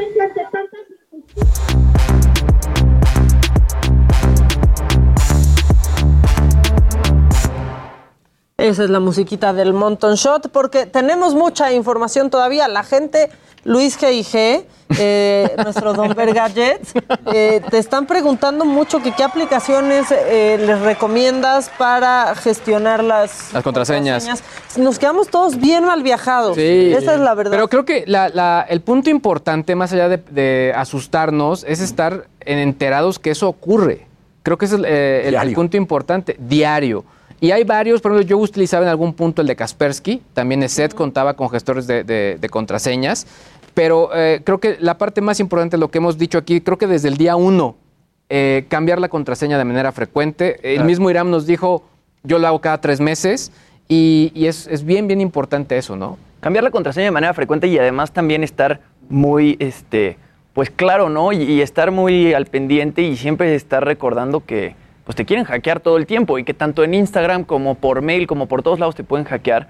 Entonces tienes que estar como muy al pendiente. Ahora, si te hackean, Luis, yo pienso que a la rudimentaria, ¿no? O sea, tienes tus contraseñas en papelito para que no las tengas guardadas en notas o en algo así en el cel, ¿no? Pues, eh, pues, pues sí, pero quizá en una caja fuerte, ¿no? O sea, creo que... Sí, es que, o sea, es que yo se- lo tengo así en un libro, ya lo había dicho aquí, Sí. en un libro en la primera página y dice contraseña. O sea, ya también soy, soy la peor para, para eso. Yo lo que siempre he dicho, antes aprendíamos números de, tel- de teléfono. Creo que si te aprendes una contraseña que quizá puede tener una modificación y vas jugando, puede ser una, una gran solución. Por otro lado, también la parte importante hay que entender, o sea, no tener contraseñas o ningún tipo de servicio de seguridad es como si dejaras tu casa abierta. Y eso es un poco tener eh, la manera de explicárselo a los niños. O sea, dejarías tu casa abierta que cualquiera se pudiera meter. Y la respuesta es no, es lo mismo. Hay que estar cuidando a qué tenemos acceso y a qué le damos acceso, ¿no? Híjole, bueno, algo, algo más que nos quieras contar. Es que ahí sí les va. está durísimo. Oigan, ahí les va. Esto me acordé de ustedes justo cuando estaba preparando la nota porque platicamos justo al respecto que se está probando algo que se va a llamar YouTube, YouTube Premium Lite, que lo que te va a quitar es los comerciales en la reproducción. Es decir, lo más molesto. que es lo más molesto. No te va a dejar escuchar eh, o ver videos en segundo plano, no te va a dejar eso que también habíamos comentado que nos gustaba, pero sí te va a quitar los anuncios. Se está probando en este momento en Nueva Zelanda y en algunos países de, Europa. Sí va a ser mucho más barato que la versión normal. Aquí en México la versión premium cuesta como 100 pesos, pero justo es lo que te quitaría sería la parte de el tener anuncios ahí. Y por otro lado, volvió a salir otro ranking de tabletas electrónicas y bueno, ya lo hemos también mencionado, Apple y sobre todo la tableta de la manzana sigue siendo la número uno. Eh, mencionan también otras marcas como las de, las de Samsung y, e incluso algunas de, Google como las versiones de, Chrome OS y, eso. Pero ahí les va, les voy a decir algo. En el caso de las de la manzana, en cuanto a seguridad para niños, creo que son las más problemáticas. Porque sí las puedes configurar, pero lo que haces es que no le pones un candado real. O sea, si yo digo, no quiero que mi hijo la use más de dos horas, en las de Apple sí, sí Y es te lo deja. que más tienen los niños, la verdad. Exactamente. Ahora, Sí. ¿es, ¿es la número uno en cuanto a ventas o rendimiento o todo? En ventas. Digamos que es la que se volvió más No es la popular. mejor, es la más popular. Mira, yo creo que es, es la más popular, pero y creo que en cuanto a niños, si te dejara que realmente se bloqueara el dispositivo, sería la, mejor.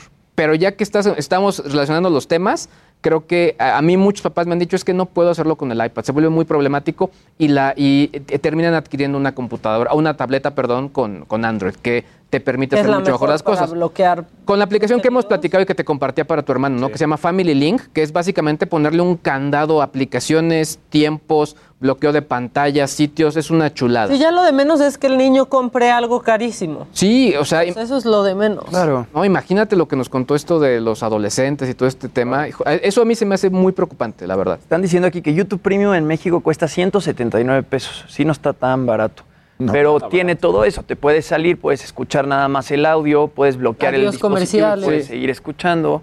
Entonces está bueno. Que igual eh, esta versión light está interesante porque lo más molesto sí es que te estén poniendo comerciales en cada parte del video, ¿no? Y más cuando es un video largo. Sí, no, y, y- y más si los administra Josué, imagínate.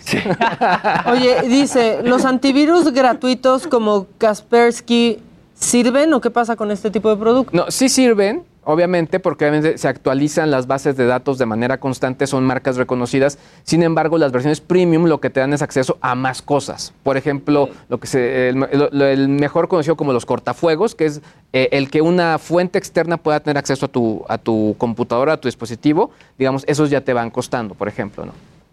Híjole. Bueno, ¿algo más que nos quieras decir? ¿Algo que no nos malviaje?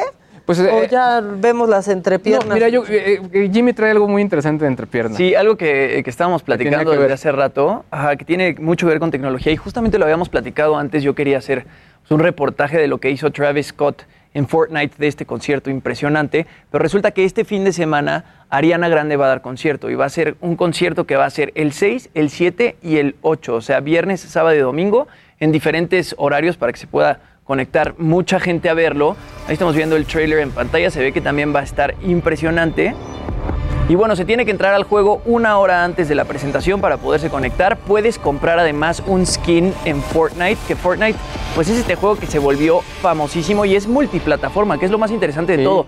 Empezó creo que en Xbox y empezó en, en Dispositivos móviles. Y ahorita lo puedes usar en todos lados, dispositivos móviles, PlayStation. No sé si Nintendo tenga Fortnite. Sí, también, en la Nintendo Switch. Entonces, bueno, Fortnite está en absolutamente todos lados.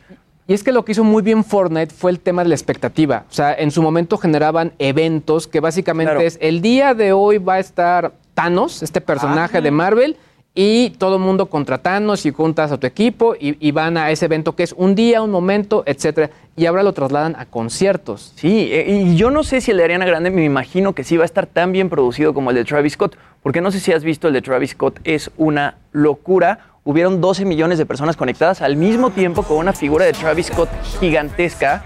Y lo mejor de todo es que, pues, si eras muy fan, te le podías acercar casi, casi como si fuera el Travis Scott este, de carne y hueso. Y todos estos visuales de repente estaban en el espacio, de repente estaban abajo del mar. O sea, unas cosas que luego te pones a pensar y dices, este será el futuro de los conciertos y más con el tema COVID, ¿no? O sea, esta forma de poder apreciar un concierto y disfrutando con gente en vivo, porque a fin de cuentas sí estás compartiendo con otras personas en vivo de una forma virtual. Claro. Pero Ahora, no sé si vieron, esto ya está, está muy clavado, pero Mark Zuckerberg está hablando algo que lo están nombrando el multiverso, que básicamente es eh, como la premisa de la película y el libro de Ready Player One, donde al final vas a tomar cursos, vas a meterte en conciertos, vas a conocer gente a través de plataformas de realidad virtual, que es algo que nos... Es la única manera en la que ahorita no te vas a contagiar de COVID, es- porque Claro. Lollapalooza el fin de semana No, no. eh, es Exacto. un terror, estaba atascado y sin una sola medida Sí. de seguridad. sí, que, que- que ahora pidieron, este, estaban pidiendo vacunación y pruebas PCR y no sé qué, pero de todas maneras, pues muy mal, ¿no? O sea, no estamos en momentos de, de- de- de olvidarnos de la sana distancia. Sí, decían que en el pues que en el cartel estaba la variante Delta invitada principal. cerrar el- Exacto, a cerrar el exacto. concierto. En el Encore. Exactamente. Oigan, bueno, nada más como, como datos, si quieren ver este concierto de Ariana Grande en Fortnite, eh, hay varias fechas y horarios. El viernes 6 de agosto es a las 5 de la tarde, hora de México. El sábado 7 a la 1 de la tarde. El sábado 7 hay otro concierto a las 11 de la noche. Y el domingo 8 se pueden conectar a las 9 de la mañana y luego a las 5 de la tarde. Entonces, pues este fin, si tienen cosas que hacer, seguro encuentran alguno de esos horarios y se pueden conectar. Yo creo que va a estar muy interesante. Y para la gente que juega Fortnite, también está en venta un skin especial de, de Ariana Grande. Es que estos le encuentran absolutamente Todo. a todo. Eso de los Sí. skins a mí también me parece una locura. La gente gasta en que su personaje se vea mejor sin... O sea, no, no, no, no estás pagando porque tu personaje sea más hábil, nada más lo estás disfrazando como, como en la vida real sería cambiarte de ropa, Es ¿no? como comprarle ropa a la Stacy Está Malibu. bien, hay que Exacto. vivir así ahorita. Sí, Es que bueno, en serio porque ya este momento sí. estamos este, totalmente fuera de control. Oigan, y en Jimmy. otras cosas, hablabas tú de Bob Odenkirk, que la semana pasada se desmayó mientras estaban grabando Better Call Saul. Esto fue el martes. Y bueno, él se, se desmaya en el set de grabación, estaban grabando la nueva temporada de Better Call Saul. Y luego el miércoles los medios empezaron a decir que se encontraba estable. Él todavía no salía a dar ninguna declaración y el viernes fue él mismo el que publica en Twitter y cuenta que sufrió un mini infarto. O sea, sí le dio un infarto, sí se le paró el corazón y agradeció a los médicos que lo atendieron diciendo que no fue necesario que le realizaran una cirugía para salvarlo y para corregir el bloqueo, sino que mediante maniobras, pues lo pudieron salvar. Entonces, bueno, Bob Odenkirk, qué bueno que está bien. La verdad es que sí, sí preocupó porque él, él realmente no es grande, él tiene 58 años y pues sufrió un infarto a esa edad. Dicen que luego sufrir un infarto más joven es más Es más peligroso, peligroso que a esa edad. a tener un infarto ya que eres un poquito más grande. Y bueno, este, J Balvin le está yendo muy mal con, con el cover que le hizo a Metallica en YouTube. Eh, la semana pasada justamente platicábamos de, de este estreno, la rola es Wherever I May Roam. Y lo platicamos aquí, ¿no? El cover realmente, pues, está un poquito raro. Aquí le estuve enseñando todas las reacciones negativas, todos los, meme- los memes que estuvo, eh, estuvieron publicando los, los metaleros, o bueno, el sentir de los metaleros en redes sociales que decían, no, ¿cómo J Balvin va a destruir una canción de Metallica? Bueno, pues los likes y los dislikes ya dijeron, pues realmente si es buena o es mala la versión de J Balvin y resulta que es pésima. Normalmente en un video de YouTube son más los likes que los dislikes. Es raro que un video tenga más dislikes di- que sí. likes. Y este tiene 166 mil dislikes y solo tiene 70 mil likes. O sea, más del doble son dislikes. Ahora lo culpan a él, pero Metallica fue el que lo invitó también, ¿no? Pues o sea, Y a Hash. y a Hash. Y a Hash. Entonces, Pero las Hash no lo hicieron tan mal. A mí, o sea, O sea, por lo menos respetaron la letra, estoy respetaron dudando de lo que voy a decir, pero a mí. Es que no quiero decir. Deja de reírte. No lo digas, O sea, Maca. A mí, no. O sea, Vamos, vamos. digamos que no le daría dislike a lo que hicieron las Hash. No. No lo considero, o sea, considero horrendo lo que hizo J Balvin, Sí. pero no considero horrendo lo que hicieron Hash. O sea, de No, hecho, Y, y es un no cover diría eso. me gustó, pero no me disgustó. Exacto, y el tema es que eso es un cover. Lo que hicieron las Hash es un cover. Lo que hizo Juanes, el cover de Juanes tampoco está tan mal. Él hizo cover de Enter Sandman y es un cover. Lo que hizo J Balvin ya es Ahí pues, una especie de escuchando a remake. Hash. Ahí estamos escuchando a Hash. La verdad, quítense prejuicios, dejen de reírse de que sea Hash, la verdad. O sea, porque hay, pero somos rockeros y así. A mí me gusta Hash. Sí. Y aquí no me disgustó. No, a mí tampoco. O sea, Cantan muy bien ellas dos. Y el arreglo me gusta. La versión está muy rara. Yo veo a Luis que él sí es un poco más fan de Metallica, nada más viendo al A piso. ver, como fan de Metallica, porque quizás yo tiendo más a ser fan de Hash que de Metallica. O sea, pero tú, No sé, o sea, si estuviera quizá en una. Pues una buena reinterpretación, quizá. creo que lo que está diciendo Quizá, Jimmy no. es como la clave, ¿no? Esto es un cover al final del día. Sí, exacto. Y respetan al 100% Claro. la letra. Y el otro compadre decidió crear su propia canción.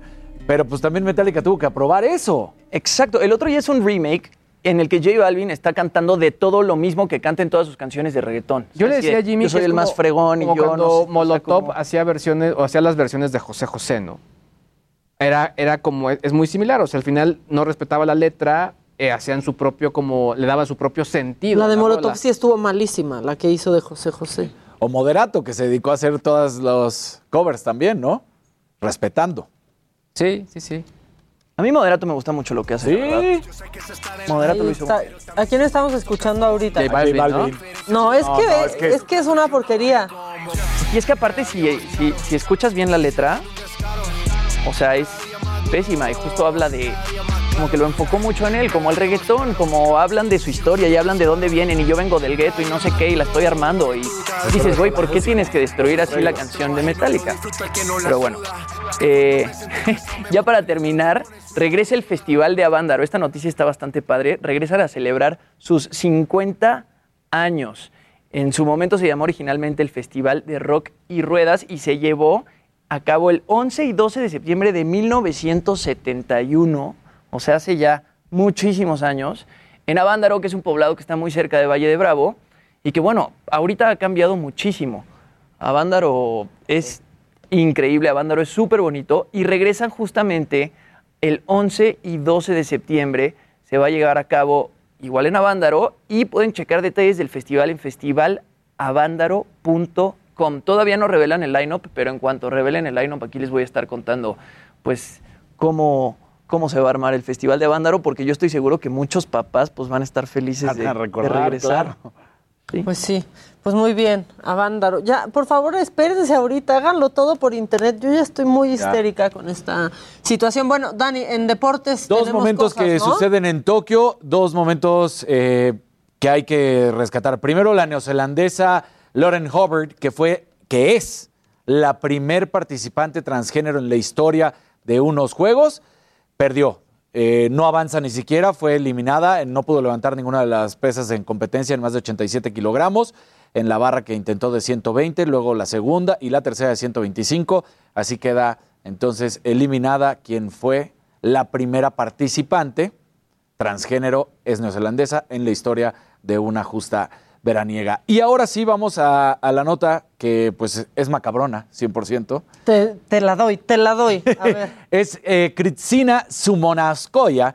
Ella es de Bielorrusia. Resulta que ella estuvo... Cabrón que te salga el nombre. ¿Qué tal? Y de Es- todos modos, si no te sale, Y no vamos sale, a ¿quién va a saber. No, ¿Quién conoce a quién? Eh, a Cristina Simonaskaya. Exactamente. Ella estaba inscrita en los 100, 200 eh, metros y en los 4x400. Sin embargo, compite en los 100 metros, nada más, en la primera serie de 6. No avanza. Curiosamente, cuando tenía que competir en la de 200, esto es el viernes, ¿no? Esto viene pasando desde el viernes. Cuando tiene que competir en los 200, no aparece y nadie sabía qué estaba sucediendo. De repente, hace unas horas, se da a conocer a través de vía Telegram un video en el cual la están escoltando para llevarla a subir al avión y ella empieza a gritar que la, que la están llevando sin su consentimiento y entonces las autoridades japonesas del aeropuerto de Hamada la detienen, no la detienen a ella, sino eh, le evitan que se la lleven y entonces pide asilo político a Polonia y justamente hace unas horas Polonia le da ya este asilo político, se la estaban queriendo llevar, todavía no se sabe qué es lo que Qué sea. impresionante, ¿no? Qué horror. Impresionante. Entonces, primer tema político que se da ahorita allá en Tokio y con el otro también. Entonces, son dos momentos muy, muy duros que se acaban de vivir, que acaban de finalizar, pero este, sobre todo, el que le estén dando el asilo político y que fue gracias a un video en el cual ella empieza a decir, me están, pues ahora sí que raptando, ¿no? Me- Sí, me están llevando en me contra de están mi llevando, voluntad. por favor, y que la policía actúa, ¿no? La policía no se queda parada, la detiene, la separa de estas personas que se la estaban llevando y entonces le dan el asilo político en Polonia, ya en estos momentos, el asilo diplomático. Entonces, Wow. Sí, eh, la verdad es Muy que bien. sí, ¿no? ¿Y qué esperamos ya? En, mira, en las pocas esperanzas que nos quedan de este Vamos a la pues agenda. de medallas, Ajá. pues sí, la agenda. pa- Sí, la agenda, Para ver si vale la pena la desvelada o no. Ya, la de hoy serio. vale la pena. A ver. La- las, las- las de hoy, ¿no? Aquí lo vamos a tener justamente los clavados a las 8 con Rommel Pacheco y Osmar Olvera. Ellos, la verdad, están buscando, están en la semifinal.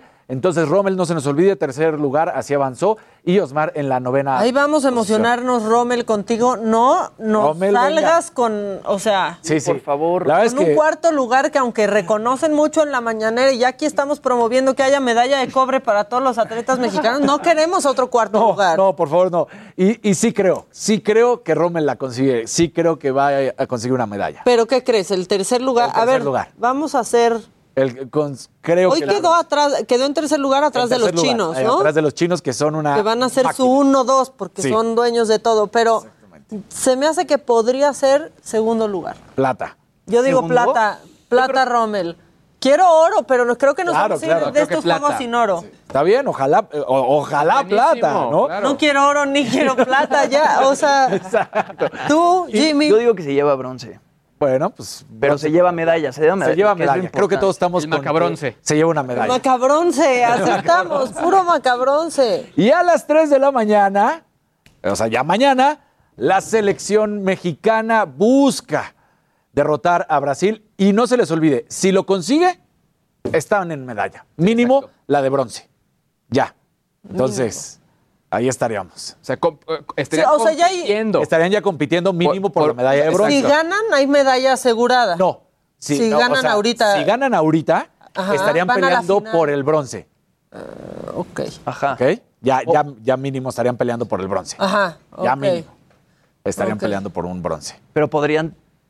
O sea, pero yo sí creo que nos podemos llevar la de oro. Claro. Yo digo que las contemos como 11 y entonces ya son 11 medallas de oro para Yo México. también, yo también Ya, lo creo. O sea, Exacto. te estamos dando un tip, Ana Guevara. No, y eso- 11 medallas para O sea, México son si ganan. titulares. O sea, si ya ponemos a la banca, mira, ya son más. O sea, pero si ganan contra Brasil, pasan a la final. A la final. Y entonces estarían peleando el oro o plata. Exacto. Exacto. Y ya si pierden es el bronce. El bronce. Entonces, hoy, hoy se definen muchas cosas. Exacto. O sea, si ganan hoy, hay medalla. Hay medalla. Como sea. Plata o. Falta o- ver el color. Exacto. Entonces, Falta despertarse a las 3 de la mañana también. Falta despertarse a las 3 de la ¿Qué calor mañana. ¿Quieres que te marque? No te preocupes, de hecho un grito. Yo A ver, despierto. sí, márcanos, que nos marque a todos, Órale. Casarín, porque yo he puesto, o sea, puse mi alarma para ver a Alexa Moreno y dormida la apagué, la verdad, sinceramente, Va, sinceramente. llamada grupal de WhatsApp a todos, Pero, así, pum. ¿Qué vámonos. diferencia, solamente antes de irnos, qué diferencia un cuarto lugar como el de Alexa Moreno, claro. en donde es campeona de absolutamente todos nuestros corazones? O sea, Alexa tiene nuestro corazón y bueno, también la que se llevó en alterofilia, no pudo ir ni su entrenadora a no, no, no. Tokio, ¿eh? O sea, Nada más terrible la para- situación. Para poner un... que lo piensen y pues hoy duérmanse toda la tarde, descansen para que veamos el partido de la selección mexicana, la que sí nos está dando alegrías, no como la otra, no como la otra con Carlos Salcedo, ¿no? Pero bueno, ya, ya se nos está yendo el tiempo. Ya. Sí, bueno, ok, pues eh, los invitamos a que mañana nos escuchen, obviamente a partir, bueno, que nos vean a partir de las 9 de la mañana en el Heraldo Televisión, que nos escuchen en toda la República a partir de las 10 de la mañana por el Heraldo Radio y pues nada, eh, véanos, eh, escúchenos, escríbanos. Y pues emocionense mañana con nosotros, podemos tener buenas noticias, Podemos ¿no? tener O buenas sea, noticias. ¿Qué vamos a hacer? ¿Qué vamos a hacer si sí pasa a México? ¿Qué propones? Traer el mezcal aquí. El mezcal aquí, no. Los, no, de- los no, nos van a mezcales de los que hablamos. Unas mimosas. Un- no, no, pues A ver, ¿quién ganaría de nos la a- selección olímpica Yo creo contra que la nos vayamos a selección desayunar mayor? juntos, ¿no? Saliendo. Bueno, ya sería brunch. Ya, ¿no? espérate, tampoco. Tampoco vamos a estar desvelados. ¿Quién crees que ganaría? La selección mayor, si se enfrentan. La selección mayor contra la selección olímpica, ¿cuál gana? ¿Ahorita? ¿Ahorita en estos momentos? ¿A cuál La quieres ver ganar? La olímpica. ¿Qué pasó? ¿A cuál quiere ver ganar? Con Luis, vergaches. ¿qué hablan? ¿A quién quieres? O sea, bueno. Yo creo que la olímpica. Que viva la olímpica, ya, para que le den uniformes bonitos también a ellos. o sea, no se ofendan si los dejan porque están bien feos. Bueno, eh, ya nos vamos, pero mañana nos escuchamos y nos vemos por el Heraldo Televisión y por el Heraldo Radio. Yo soy Maca Carriedo y a nombre de Adela Micha, muchísimas gracias por su sintonía. Que tengan un gran inicio de semana. Hasta mañana.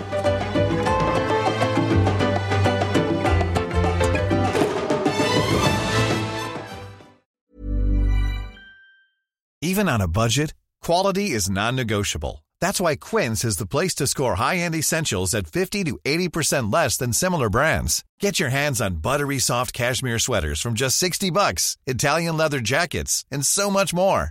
And the best part about Quince, they exclusively partner with factories committed to safe, ethical, and responsible manufacturing. Elevate your style without the elevated price tag with Quince. Go to quince.com slash upgrade for free shipping and 365-day returns.